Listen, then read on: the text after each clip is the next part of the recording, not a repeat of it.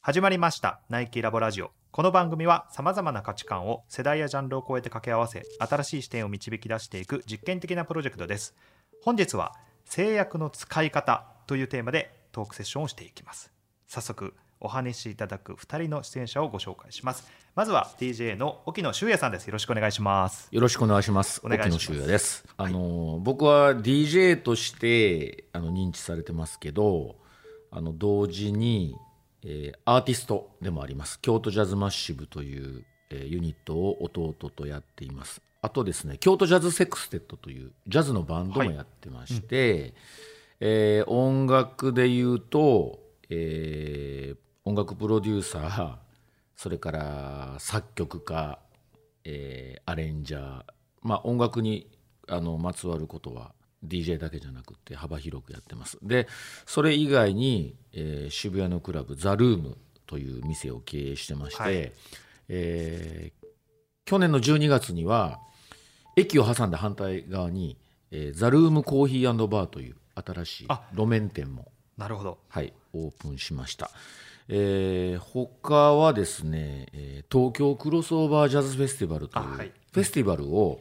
あのかつてやってたんですけど、えー今年あの復活をですねね。最近はい発表しまして、はい。音楽のその表現から、まあ、店舗の経営イベントの企画制作まで、えー幅広くやっております。あの僕の方からもいくつか、えー、と加えさせていただきたくて沖野さんはもうキャリアでいうと2019年に30周年を迎えられてたので、はい、えーもう32年目ですね。ということで、はい、はい、でまああの DJ としても本当に世界各都市を回られていて、はいえー、といわゆるこうワールドスタンダードで活躍されている日本の音楽家という意味ではですねすごく稀有な存在でもいらっしゃって、えーもちろんザ・ルーム先ほどお話しいただいた、えー、と箱もですね、まあ、海外から訪れるそのお客さんたちが、まあ、真っ先に向かうじゃないですけれども、えー、と日本の箱としてすごく、えー、とプロプスのあるところであります。であとはあのこれは後からちょっとお話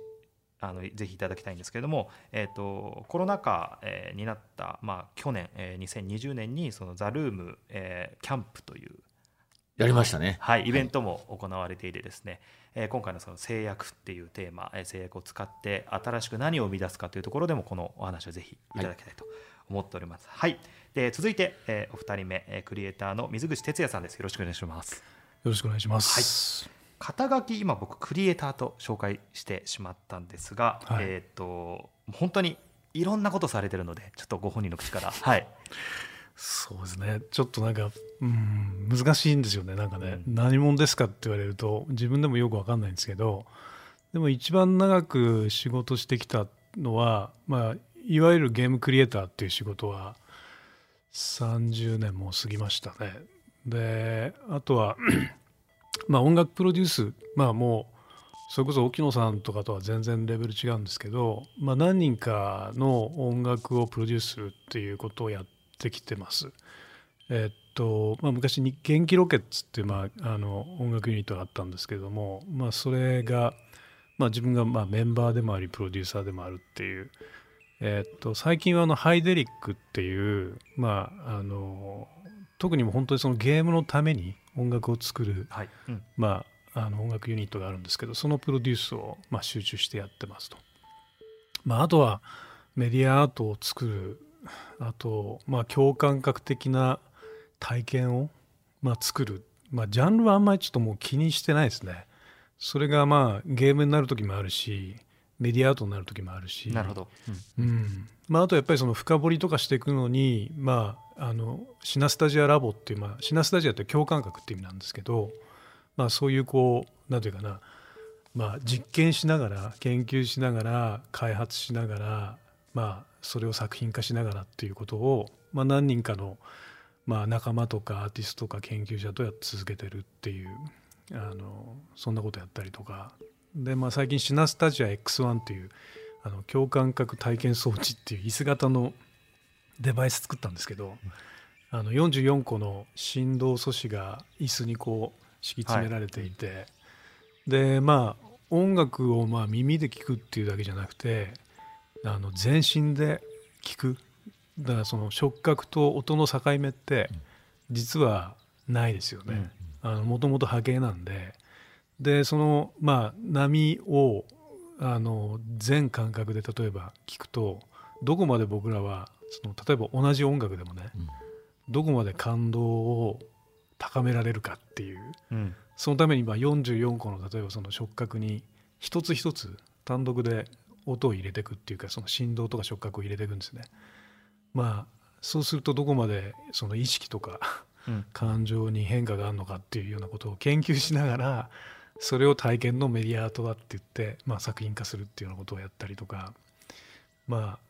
そんな感じですかね。うん、要はこう共感覚という一つのテーマモチーフ、えに向かっていろんなプラットフォームを使って実践されているっていう言い方ができるのかなと思ってまして。そうですね。そうかもしれない、うん、あのまあ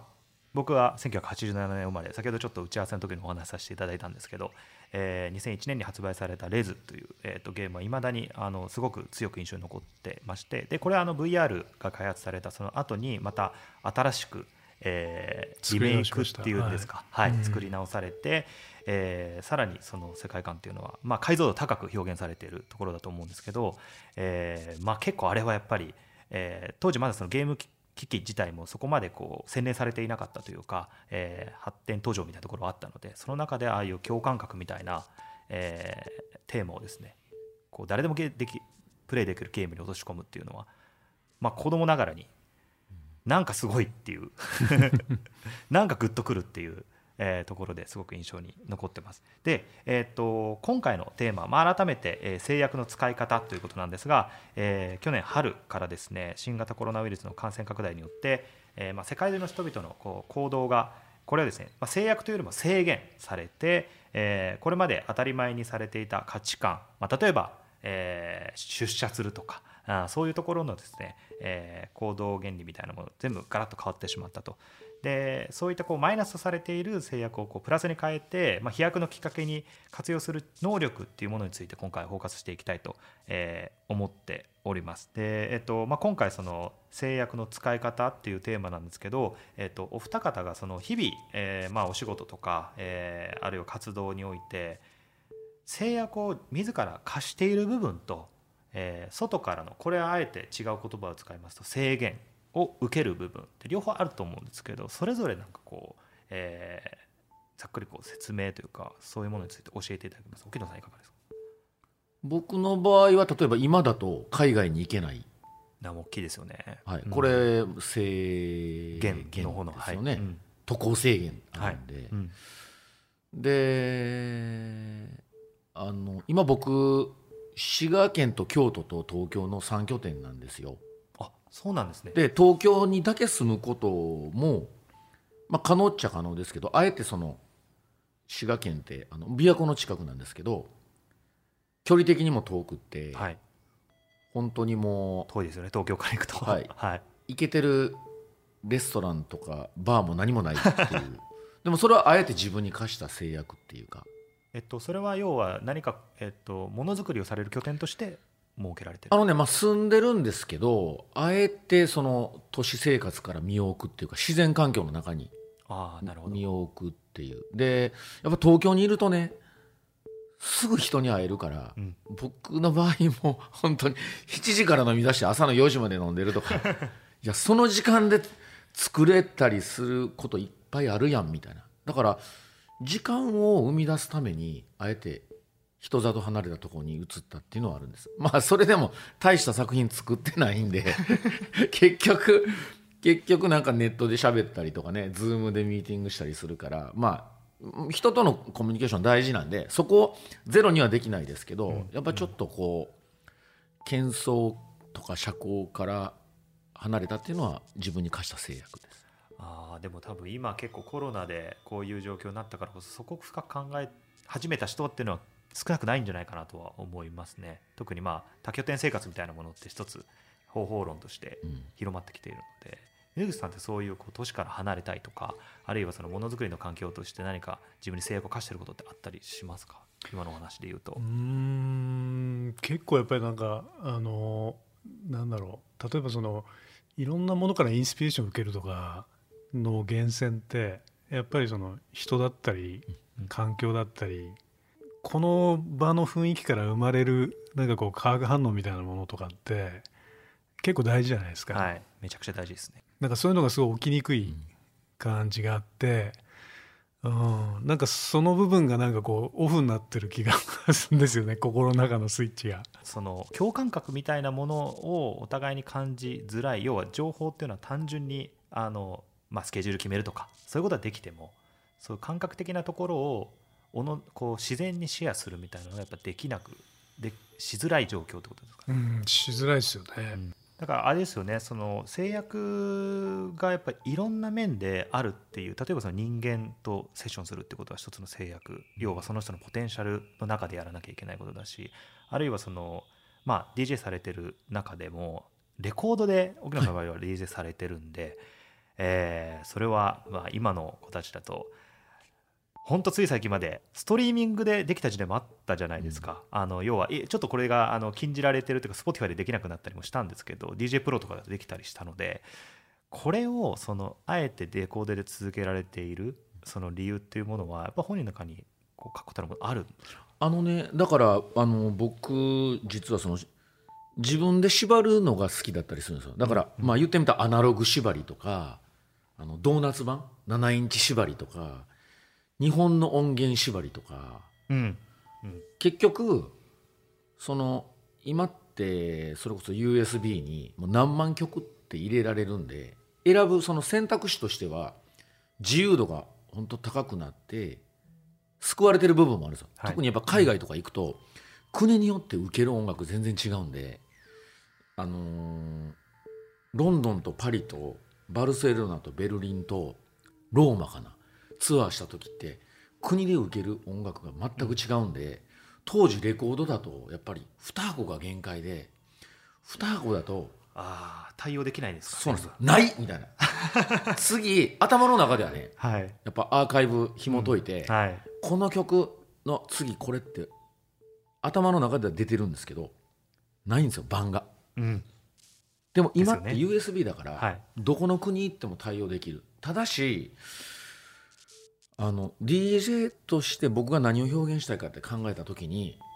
あえてね絞り込んで今日は沖野修也日本の音楽しか書けませんってやることの感動ってあるんです。はいはい。あえてそのうん。もちろんあの DJ ってコミュニケーションなんであの一方的に押し付けないですよ。もちろん自分が持ってるアーカイブの中とオーディエンスのその欲求うのん。接点を僕は探す作業をしてますけどでもあえて日本って制限することで日本の音楽だけでやる DJ プレイっていうクリエイティビティが作れるし聞く人もあえてその今日は日本の音楽しかかからないって前提で来た時の僕への期待感っていう。なるほど。だから普通に何万曲の中からそのオーディエンスの需要に応えるっていうのとは全く違う表現ができるんですうんうんだからその制約の中から生まれる創造性みたいなものは結構僕は好きでだからコロナ禍でいろいろ制限制約ありますけど僕個人的にはむしろそれをたの楽しんでるっていうかね逆手にとって仕掛けたいなっていうのはあります。だからそのオーディエンスと沖野さんがある種の共犯関係というかその制約に対して両方とも認識してて、うん楽しみ方を共有してるっていうのもその空間のこう幸福な感じが伝わってくるというかどっちかだけがそれを認識してるわけじゃないっていうのも面白いですよね。うん。まさにそのヨーロッパ行かれた時に日本語がすごく受けるみたいな体験をされてななんでそれ知ってるんですか？僕それ多分インタビューで拝見したんですけどあのねうんコロナの前ですけどパリのクラブであの DJ した時に僕の前座が4人組の DJ チームで全員日本語の曲しか書けなかったんです。でもうパリの若い子がうんそれこそね郷ひろみからまあインストでしたけど久石譲まで。おおー衝撃で僕が若い頃って日本語ってまた気持ち悪いって言われてたんですよ。はいはい。そのクラブ空間でかかってるのがってことですよね。はいもううん。日本語かけたらドン引きみたいな。はい。うん。それがまあ30年経って パリの若いもうめちゃめちゃおしゃれな連中が全員日本語で大興奮とかえ衝撃でした。それはその状況としては全然日本に伝わってこなかった伝わってきてなかった話ってことですよね。そうです。そんなにパリで盛り上がってるっていう、そういうこう一つの制約っていうものが何かしらこうコミュニケーションのツールになっているっていうか、うんそれがあるからこそ盛り上がる空間があるっていうのはでも一方水口さんはその、えー、とゲームっていうこうプラットフォームの上で言うと技術革新がどんどん起きていてできることはどんどん増えていると。で特にあの一つ、まあ、2001年に発売されたレズっていうゲームを取ってみても、えー VR っていう技術ができてでレズっていうあのゲームもまたそれを進化してっていう制約がどんどん取り払われていくっていうことでいうと水口さんはなんか結構制約に対してない方がいいみたいなあの部分もあるのかなと思ったんですけど今の話受けながらどういうふうに感じられうます？か、んそうですね。まあことゲームのことに限って言うともう制約だらけなんですよね、さあなるほど。はい、うん。それ意外ですよね、うん。なんかうん。すごい僕から見たら水口さんの世界ってどんどん制約なくなってなんかやれることが無限に広がってるイメージを勝手に抱いてたんですけど あのもちろん最近はね昔に比べると制約が少なくなってきたんですけど、もう制約と戦ってきたっていうか制約とともに進化してきたって感じの方がやっぱり正しいような気がするんですよね。例えば思い返せば、まあ、ゲームって50年ぐらいの歴史なんですけど、まあ、最初は白黒じゃないですか。で色もなくて音がないっていう。でまあドット絵ですよね、うん。だからそのピクセルの集合体が結局インタラクティブに動くっていうのが、まあ、プログラムで動かすっていうのはゲームの、まあ、スタートだったと思うんだけど、うん。でそこに色がつき始めて音がつき始めて、でもビープサウンドしか出せなくて、うん。まあ8ビット、うん。16ビット32ビットってどんどんどんどんその進化していくんだけど、まあ、基本的にはドット絵で 3D では全然ないから、まあ、2D の時代が長く続きましたと。でそれがまあ 3D の CG の技術が入ってきてでまあでも最初はもうカクカクの段ボールみたいな ポリゴンねが動くような、はい。うん、まあ、昔のねバーチャファイターとかいや本当そうです。カクカクですよね。もうわずかでも30年とかその間のぐらい前の話なんですけどね、う。んはいだから人を表現しようと思った時にもうなんかあの紙細工の段ボール細工のような人間が うん動いてたの覚えてますよね。でその上にテクスチャーを貼るとなんとなく人間に見えるっていう。はいでも、まあそれでもまだやっぱり紙細工みたいな感じで。でも最近の CG とかゲームで見るとすごいじゃないですか。はいすごいですよねしかももうどんどん近づいていってますよね、うん、もう車もこれって実写みたいな。うん。いや本当そうですね。ではい。人もこれ実写ですかみたいなのが、いや実は動かせます。みたいな。でだからずっとなんていうかな制約の中で、今回はどこまでいけるかっていうことと向き合ってきてるのが、うんまあ、ゲームクリエイターの差がというか、はい。うん。はい。で音も例えばまあ、ね、昔だったらやっぱり全然その例えば歌をその背後に弾くことができてもそれを切り刻んで、インタラクティブな体験としてその音を取り込んでいくみたいな、はいはい。レズみたいなアプローチはやっぱり昔はできなかったんですよね。レズっていうのは要はシューティングゲームえーのその過程の中で音楽が作られていくようなそこが同期されていくっていうゲームだったので。そうですね、はい。自分の効果音が音楽化していくっていう、うんうん。なんかそういうプロセスですよね。でだからあれもなんていうかなやっぱりその結局レズの裏話を少し話すとあれもその例えばもっとオーガニックな音を入れたかったんですよね。はいでもっとなんていうの細かく分断してオーディオビジュアルのシンセサイザーのような感じでゲーム機を捉えられないかって思ってたんだけどまあやっぱり制約があってできることの限界もあって、まあ、それがその例えば音的にはちょっとテクノとかそのデジタル的なサウンドにやっぱり寄ってくっていうこともあるし、まあ、そうすることでじゃあビジュアルもあのなんていうかな、まあ、今ほどやっぱり表現力がないんで。そのベクタースキャンのようなドット絵からそのベクターのこうなんかあのなんていうかなちょっとグリッドっぽいようなトロンのようなそのビジュアルの世界とかねなんかそういうものとの組み合わせですごいミニマルなそのビビジュアルとオーディオの世界っていうふうに抑えてますけど、うん。本当はもともとやっぱりすごいオーガニックな世界を作りたいなっていうふうに思ってたんですよね。から荻野さんがやられているようなそのジャズ的なすごいオーガニックで生な音っていうのが多分ゲームから言うと一番遠いところにあって、はい。うん。でもきっとそれぐらいのなんていうかなあのオーガニックさがうん。こう取り込めるような状態になってくるとやっぱり変わってくるだろうなとは思ってたんです。それは例えばアコースティックギターの鳴りみたいな話だったりするんですか？とか、ううん。なんかやっぱりその息遣い指遣いなんかやっぱりそのなんていうかなやっぱり本当がヒューマンタッチな感じのものがはい。より入ってくることで、それは音だけじゃなくてやっぱりビジュアルもそうだし、うん。うん。うん。でも最近そのなんていうかなやっぱり VR になってあのまだ黎明期なんですよね。始まったばかりだから解像度は全体的に低いんですけど、うん構造的にすごく大きなジャンプが起こったっていうふうに思ってるんですよ。はい、うん。でそれは何かっていうとあのゲームのテクノロジーのその制約じゃなくて、うんうん。えっと、これまあ映画もそうなんだけどテレビとか。結局四角い二次元のその、はい。要するにこの画面ですか？画面ね。スクリーン。はい、うん。うん。実はこれってもう制約なんですよすごい。うん。ですね。うん。はい。これ13040年前に初めて映画が生まれた時から変わってない制約なんですね、はい。続いてきてる。はい。でこの制約はストーリーテリングとしての、まあ、例えばドラマとかね映画とかあのすごい大きなやっぱりクリエイティブを人間に与えたと思うんですよ。うん。はい。つまりはい。この四角い画面の中でうん。全てストーリーを語る、はい。その時にありえないことをやった人がいるわけですよね。それは何かっていうとカメラでカットを変える。うん。要するにこの人の視点とあの人の視点を組み合わせちゃう、うん。僕らは多分普通に生きていてずっと一人称の視点で生きてんだけどですね。全然知らない人の他人の三人称の視点を組み合わせて編集して見せられた時になぜかドキドキしちゃうっていう、うん。なんかこう偶然にもそういう手法が発明されたりとかしてでいろんなレトリックとか、そのどれだけ感情を揺さぶれるかっていう、うん。そのいろんな映像技法とか、そういうものが編集技法がいろいろ競われてきてでそれが130年ぐらい続いてきて、うん。でゲームもその四角い画面のテレビの画面を使わせてもらってるんで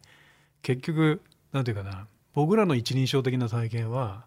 いつも3次元でうん。どこでも見れて立体音響で触覚もあってだけどすごいこう一部を切り取ってしかも一人称と三人称と組み替えながら疑似的な体験させてるんですよね。だってマリオの横スクロールの画面とかって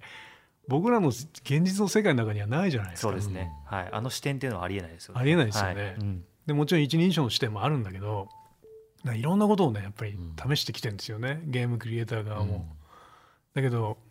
うん、随分現実とはかけ離れたところにある何かいろんなお作法を発明してきたっていう。でこれはこれでね僕すごいいい良かったと思うんですよね。うん。やっぱり制約がクリエイティブを生むっていうのは確かなことだなって。うん。でも VR を体験した時に構造的な制約がなんか消え始めたなと思ったんです。はいはいはい。それは現実と溶け始めたっていう言い方もできるんですか？どうなんだろうな。でもだからその自分の人間の本来の体験にやっぱり近いところにあるメディアだなっていうつまりうん。見たいところを見れて、うん。行きたいところに移動していけるっていう感覚。あるいはその離れたところにある世界をまるで目の前にあるような目目の前にあるような体験としてジャンプできちゃうっていう。これはやっぱりなんか構造的なジャンプだと思うんですよね。うんそれって例えば DJ に置き換えて言うといくらでも曲が使えるとか、うん。えーしかも自分が所有していない曲もあるいは使えるとか、そういうこう無限のこう選択肢の中でグループを作れるっていうことって、うん。ある制約がある状態と比べると必ずしもいいことばかりではないとか逆にそれによってあのクリエイティブ的に難しくなることがあるっていうのはあるんですかね？いやだからあの選択肢多すぎて迷うってことですね。ああはいはい。うんうん。あえて絞り込んで例えば家で選んできて現場でその日の、えっと、会場国時間帯天候あとは店内のインテリアそれこそお客さんの男女比とかによって要するに DJ ってあのフィルターのレイヤーだと思うんですよ。はいはい。でそこをろ過して出てくる曲って実は1曲しかないんですようん。うん。あの選んでるっていうか本当に選ばざるを得ないなるほど。はい。うん。例えば今日の夜9時、えー1分に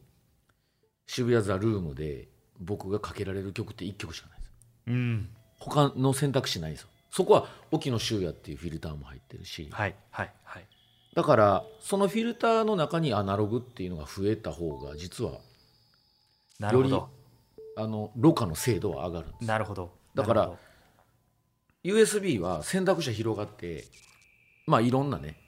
その危機的状況を回避するメリットもあるけれども選ぶという意味ではちょっと選択肢が多すぎて迷うっていう。そういうリスク逆のリスクもあります。そのロカの話はまさにその通りですよね。あの多分逆に言うと今多分若い、まあ、Z 世代と言われてる人たちがこの環境の中で何かをすることが難しい一歩踏み出すことが難しいなんて話もよく聞かれるんですけどそれはやっぱりそのフィルターがなかなか用意しづらい。うん。これだけ無限の選択肢がある中で何をフィルターにするのかっていうその選択それがすごく難しいっていうのは、今お伺いしててレコードっていうのがまず一つあるだけで導き出されるその可能性は増えるっていうか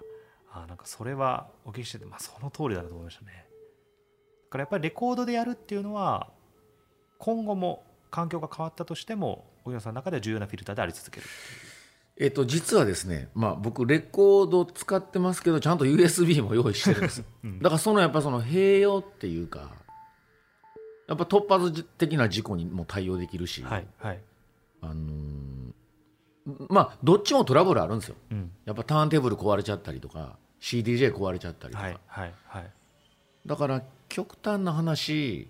まあ両両方美味しいところをなるほど使えるとベストかなってはい。だからもちろんアナログ縛りとかね7インチ縛りっていうのは今後もやっていきますけど、まあ、そこにこうバックアップとしてなんか USB があることのなんか安心感とか。バックアップとしてなんですねやっぱり、うん。うんとかまあ逆に言うとレコード化されてないものをかけはいられるっていうメリットもある。例えば新作って版ないじゃないですか。その時にやっぱデジタルデータであの DJ をやるっていうのはすごいあの逆に言うと差別化できる。はいはい、うん、だってアナログしかかけれない人は僕の未発表作品とか僕の新作ってかけれないわけじゃない。ですかそうですね、うんうん、だからそういうやっぱりデジタルデータでしか表現できないメリットもあるんで、まあ、さっきバックアップと言いましたけどバックアップでいつも持ってるますけど極端な話今日は新作だけでやりますっていう時はあのもう USB だけですね。デジタルだけで。ってこともあります。だからまあ時期的なこともあると思うんですけど今はそこを行き来している。そうです。しながらやるっていう状態、あの僕ゲームですごいこう、まあ、個人的に思っていることなんですけどゲームって面白いのがその進化すればするほどどんどん現実に近くなっていく部分もあって、例えば主観がすごく新しいって言われたりとかそれこそ、うん。あのマリオの世界から主観みたいなものができて、でも主観ってよく考えたら現実に近づいてるだけなのでいわゆるゲーム的なロジックっていうとあのそれは進化なのか何なのかっていうのを考えたことがあったあったんですけど、えっと、ゲームって例えば VR みたいに要は画面という制約から解き放たれて、もう何でもできるっていう状態になるとそれはゲームとして面白いのかっていうなんか一つの問題ってなんかはらんでんじゃないかなと思っていてそこって水口さん一番こう対峙されてるポイントじゃないかなと思うんですけどゲームとしての面白さと可能性が増えていくこととっていうそこの相関関係みたいなどういうふうに考えられてます？うーんそれ結構深い話ですよね。でも現実そのものを体験した時にそれは面白いのかっていう話じゃないですか。かはいつまりそのなんていうかな僕らがその遊びとかなんかそのゲーム性みたいなものを感じる時ってなんかそこってその現実と理想の間にあるこうなんかズレとか差異みたいなものっていうのがなんかこう常にテーマで。でまあなんていうかなあの現実じゃないから安心してそこの世界に身を委ねられるみたいなこともあるし、なんか僕らってやっぱりそのなんていうかなどうやってそのあのおかしくならないで幸せに生き続けるかっていうことをなんかやっぱりこう常に考えてると思うんですよね。より幸せなやっぱりその状態で生きたいって誰も思ってるだろうし。でそのためにいろいろこうなんかいろんなものを例えば聞いたりうん。手にしたりまあ体験したりって言ってまあこう揺さぶり続けながら自分のいい状態をこう作ってるって話だと思うんだけどなんかその仮に例えばじゃあ全てのゲームがより現実的なものになってしまったら多分それはもう何て言うかな大きいテーマとして 何かがこう、うん、足りなくなってしまうかもしれないよねっては思うんですよね。うんでただこの議論ってなんか過去のものを参照して考えるとそうなっちゃうんだけどじゃあちょっと今までとは違うあの全然違うアプローチのものが仮にポンと出てくると多分そうでもなくなる可能性は常にあると思うのね。なるほど、うん。なるほど。あーそれは参照する先が過去であるからそういう話が出てくるっていうのはまさに。そうそうそちょっとじゃあコロナっていうまあ本当今の話に、えー一つ話題を移してコロナっていうのは要は制限が多いわけですよね、う。うん。外から受ける。これをしちゃいけない。先ほどの渡航制限もそうなんですけどなんかそそのこう制約制限、まあ、両方あると思うんですがそこに対してあのお二方のアプローチちょっとあの一番最初に紹介させていただいた、えーキャンプイベント、はい。のお話も含めてお願いできますか？あのー僕本当にもうククラブで 育った世代なんでもうあの仕事も友達も恋人もかみさんも全部クラブで見つけたみたいな ただねそのやっぱコロナで、まあ、コロナの前からちょっと言われつつあったんですけど地下で閉鎖空間で暗闇の中でっていうところからやっぱりあの屋外へっていう動きはあったんです。でまあそれなんか野外フェスのあのこの普及っていうのとも関係してるんですけど割とこう外で昼間に音楽を聴くことに対する抵抗がなくなったっていうか僕が若い時やっぱクラブって地下で暗闇の中で爆音だったんですよ、はいはい、うん。昼間に音楽とか昼間に DJ アホかみたいな、もうゆるいゆるいみたいな、はいはいはい。それで上がれないと。そうそんなんはクラブカルチャーじゃないみたいなのが長らくあったんですけど僕はまあそういうのから先にねやっぱじあの年齢のこともあってルーム作った時って下5歳上5歳だったんで20歳から30歳だったんですよターゲットが、でも僕今下5歳上5歳って言ったらもうね4040違う49から59歳みたいな。その人たちクラブ来てないでしょみたいな。はい、うん。だからなんかその僕ら世代ともう子供の世代もしくは僕のお客さん世代と子供の世代をターゲットにしてもうね5年ここ5年ぐらいはそれこそ京都のあのテラスで日曜の3時9時とかやってたんでデイベントはい。デイベントやってたんですよ。だからコロナの前から割と屋外志向あってそのキャンプやったのはそのまあキャキャンプブームとは別になんかこうコロナ禍でもうクラブも本当休業しててねやっぱイベントも密になるからダメとかって言われてる中で屋外でねめちゃめちゃもう東京ドーム 8, 8, 個ぐ8個分ぐらいあるところで150人ぐらいのイベントやったんですけど。むちゃむちゃソーシャルディスタンス、ね、そうそう。これはい。密に、逆に密になることの方が難しいみたいな。はい、うん、だから僕はやっぱコロナでいろんなその制限かかった時にそれを制限と思わずに制約って解釈してキャンプイベントもやったし、はい、その12月にオープンしたザ・ルームコーヒーバーっていうのも路面店でテラスなんですよ。ああなるほど。だからあの本当休業イベント中止延期の中でまあ苦戦してますけど路面店でテラスのその DJ スペースっていうのをやったんであの逆に制限があった方が燃える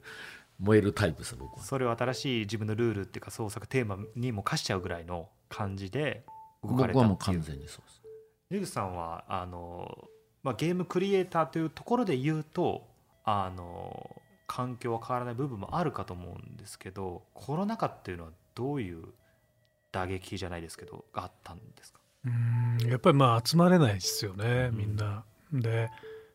大体まあやってることがまあ体験を作ることなんでやっぱ体験を作るってやっぱりこう膝つき合わせてやっぱりこういろいろこうトライアルエラーを繰り返しながら、まあ、出来上がっていくっていうことが多かったんですよね。うんまあ、それをオンラインに置き換えた時に、えっと、け結論から言うとあのできてはいるんですよ。うん、あのできなくはないあの作れてはいるんですね。で、まあ、予定通りまあなんか作ってって、まあ、リリースしたっていうこともあるしただなんかあのなんていうかな。やっぱりさっきも言ったんだけどすごいセレンディピットななんかこうなんか昔よくあったなんかあこれいいねっていうなんかそれこそなんていうかな。あのバグが生まれてそのバグがすごく面白くてこれ面白いからこれ本採用しようよみたいなことってすごいたくさんあるんだけど、うん。あのそういうものを見つけられないっていう、はい。うん。なんかあの悲しさっていうかな。なんかそういう状況は続いてるとは思うんですよね。はいはいはい。うん。まあ、でも僕はそのゲーム作りはもともとそういうのになんていうのかな耐性があるというかあの、まあ、対応できるものには、ではあると思うんですよね。他のいろんな例えばクリエイティブやってる方々から比べればまだ幸せな方だとは思うんですよ。だからまああのそっちは比較的大丈夫かな。でもメディアアートとかアート作品作るみたいなのはかなり厳しいですね。うんまあ、それでもこの1年半の間に3つぐらいチャレンジして、まあ、1つはあの去年のミラノサローネに1回持っていこうと思ってたのはもうそれはもう中止になっちゃって、で今年に入ってあのバック東京フォースっていうあのお台場のあの、まあ、クルーズ船ターミナルで、まあ、お客さんが来なくなっちゃった船の空港みたいなところがあるんですけどそこはあの文化庁が、まあ、その場所を使ってあのナンアーティストかうん。あの作品作ってくださいっていうのに、まあ、エントリーしてもらさせてもらって、はい。でそれでまああのシナスタジア X1 っていうそのチェア型のねあの共感覚、まあ、体験装置っていうのがあるんですけど、まあ、そこで新しいコンテンツを発表して出したんですがやっぱりお客さん入れられなくて。うん。あーなるほど。ただまあ最後は難しいですね。そうですね、うん。まあ、ただやっぱりちょっとコロナの比較的軽い状況の時にみんな集まって気をつけながらまあやっぱりあの集まらないとやっぱり完成させられなかったですね。うんうんで1ヶ月ぐらいでまあ集中してやって、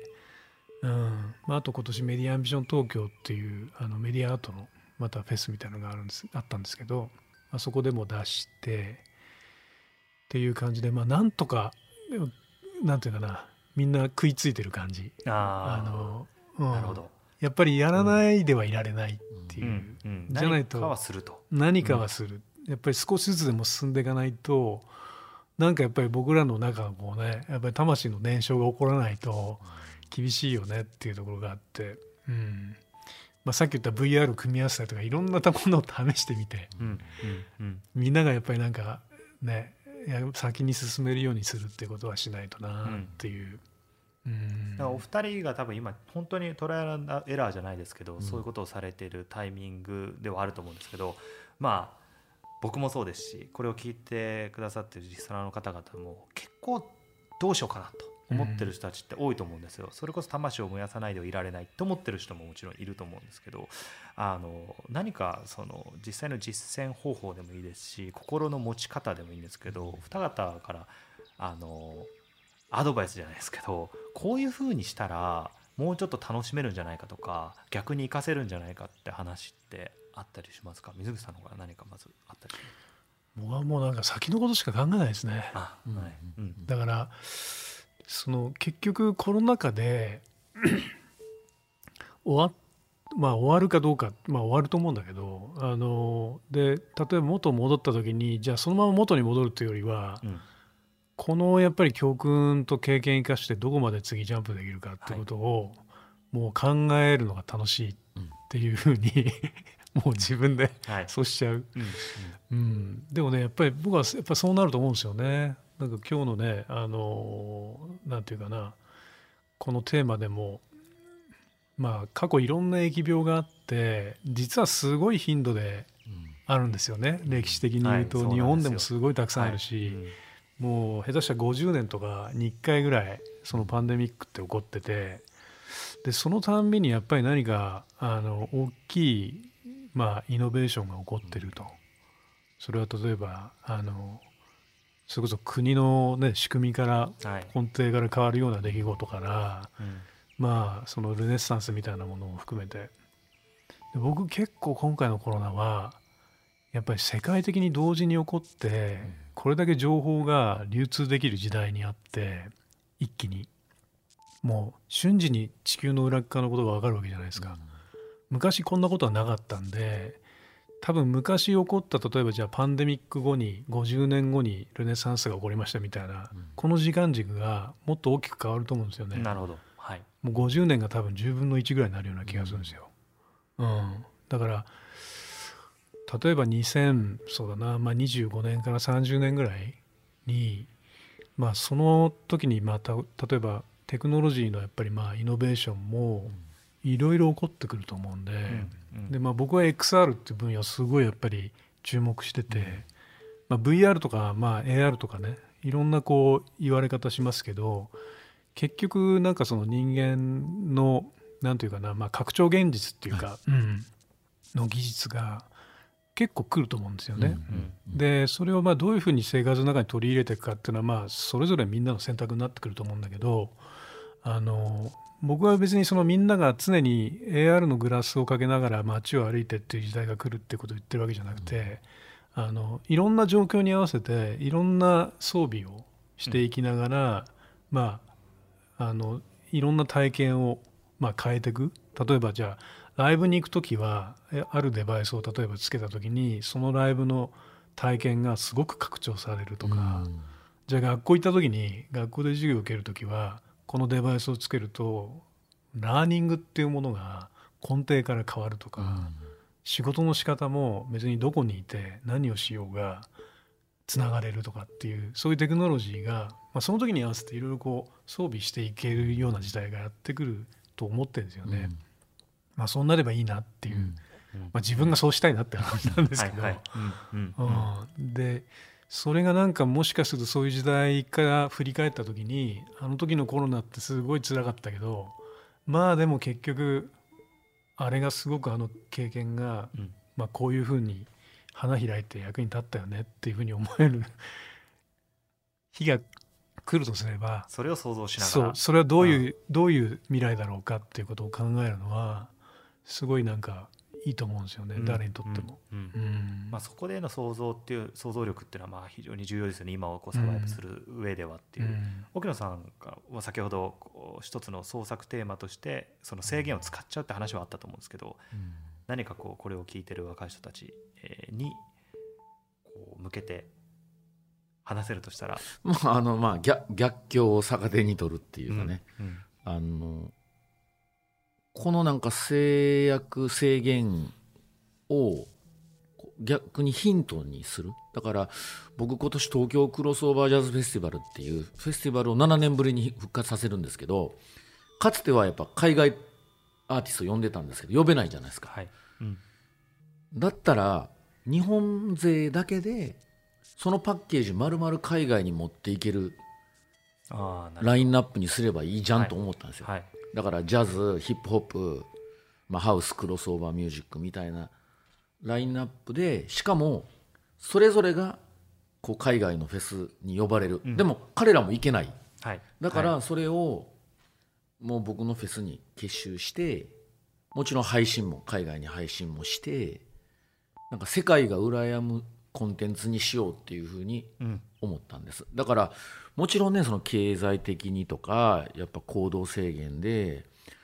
もう孤独にもなるしフラストレーションもあると思うけどなんかねこの逆境をヒントにできないかなっていうのはありますし僕今日あの水口さんと話してねなんかその魂を燃やすっていうことはすごいさ、はい。刺さって。いいですね。はい改めてこのコロナでそういうことに気づけたと思うんですよ。やっぱりリアルじゃんとかね。対面の重要性とか。うん。だから悪いことばっかりじゃなかなくってそういうなんか気づきがあったことをやっぱもうちょっと僕も含めて前向きに捉えるべきかなっていうのはあの痛感してます。だから、改めてそれこそレコーディングに対する意欲とか、うん。なんか集まってシェセッションしたいっていう気持ちがコロナの前より強まったと思うんですよ、はい、うん。コロナの前はいつでも会えるわ、うん。だから結構ほったらかしにしてたプロジェクトいっぱいあって。でも今って会えないからもうあれもやりたいこれもやりたいっていう気持ちがすごい強いんですよ。うん。でこれも水口さんがおっしゃった先のこと考えるってさっきおっしゃって僕もね今2025年ぐらいまでもうリリースの予定を決めてうん。これはいつやるこれはあれはいつやるっていう。だからやっぱり今月の売り上げとかねはい。今年の売り上げとか考えたらめっちゃ落ち込むんです、うん。でも2022年20 2025年とか先のこと考えるときっと状況良くなってるし、ん。今から仕込んどいたらねその時になって慌てて準備したらそれが2030年とかもっと先になるじゃないですか。ね。はい、うん。でもこのコロナ禍で仕込んでいっぱい作って先で発表すればそのリターンの時期も前倒しになるし、うん。だからまああんまりこう近視眼的にならないっていうか、はい。うん。うん。まあ、遠くを見据えてなんかそこから因数分解して今自分が何やるべきかなっていうのはあのお話聞いてやっぱ思いました。まあ、だから今変にこう無力感というか何をやっても仕方がないっていう話ではなくてそれこそ魂は燃やし続けて、うん。それが花開く日のことを想像するっていうのは、まあ、一つの解決法じゃないですけど、うん。生き抜く方法としてあるなというのは僕も思いましたね。うん。はい。というわけで、えーありがとうございます。あのこの「ナイキラボラジオ」は今回お聞きいただいたポッドキャストの他にも音楽や映像などのコンテンツをたくさんご用意しておりますのであのぜひナイキアプリからチェックしてみてください、えー今日は非常に濃ゆい話をお聞かせいただきました本日のゲストは沖野修也さん水口哲也さんモデレーターは永畑弘明が務めさせていただきましたどうもありがとうございましたありがとうございました。